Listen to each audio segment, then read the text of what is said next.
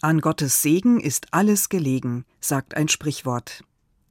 Wenn ich mich von Gott gesegnet weiß, dann kann ich gelassen in die Zukunft blicken.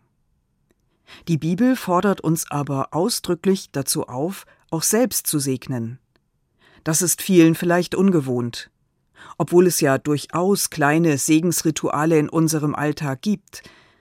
Komm gut heim, sagen wir, wenn sich jemand nach einem Besuch verabschiedet, besonders wenn der oder diejenige einen weiten Weg vor sich hat. Was ist dieses Komm gut heim anderes als ein Reisesegen? Es hört sich zwar nicht religiös an, aber das, was ich zum Ausdruck bringen will, ist doch, sei achtsam auf deinem Heimweg, dass dir kein Unglück geschieht, und bei allem, was nicht in deiner Hand liegt, sei behütet und bewahrt. In der kommenden Woche fängt die Schule wieder an.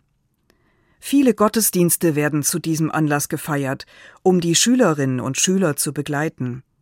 Bei uns hier sind die Schulanfängerkinder mit ihren Eltern eingeladen. Für sie beginnt ein ganz neues Kapitel in ihrem Leben. Das ist sehr aufregend. Da können sie einen Segen gut gebrauchen. Die Eltern sind eingeladen, sich an der Segnung ihrer Kinder zu beteiligen. Sie legen ihnen sacht die Hände auf den Kopf oder die Schulter und sprechen die Segensworte mit Gott segne und behüte dich auf allen deinen Wegen. Möge dein Leben so bunt sein wie ein Regenbogen. Es ist schön, den Segen weiterzugeben. Probieren Sie es aus und seien Sie nicht sparsam damit.